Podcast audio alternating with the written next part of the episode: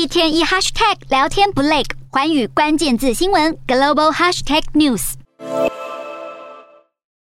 七大工业国 G7 领袖围坐在会议桌上，最后入座的英国首相强生一边坐下一边问该不该脱掉西装外套，顺势拿俄罗斯总统普丁大开玩笑。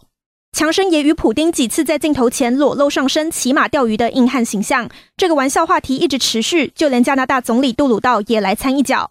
撇开玩笑话题，G7 领袖谈到通货膨胀和能源粮食议题时，同样拿俄罗斯开刀。美日英与加拿大等国家宣布要禁止从俄罗斯进口黄金，避免俄国权贵以购买贵重金属的方式来规避国际制裁。黄金也是俄罗斯第二大出口品，是普丁的重要收入来源。G7 领袖也同时商谈对乌克兰提供更多协助，还表示已经看到乌俄战局的扭转契机。眼下若试图达成和解，只会造成更持久的不稳定。在俄罗斯方面，根据俄媒报道，普丁计划在三十号访问白俄罗斯，本周还会出访中亚地区的塔吉克和土库曼，并且在土库曼出席里海国家峰会。这也会是普丁在挥兵进军乌克兰之后第一次的出访行程。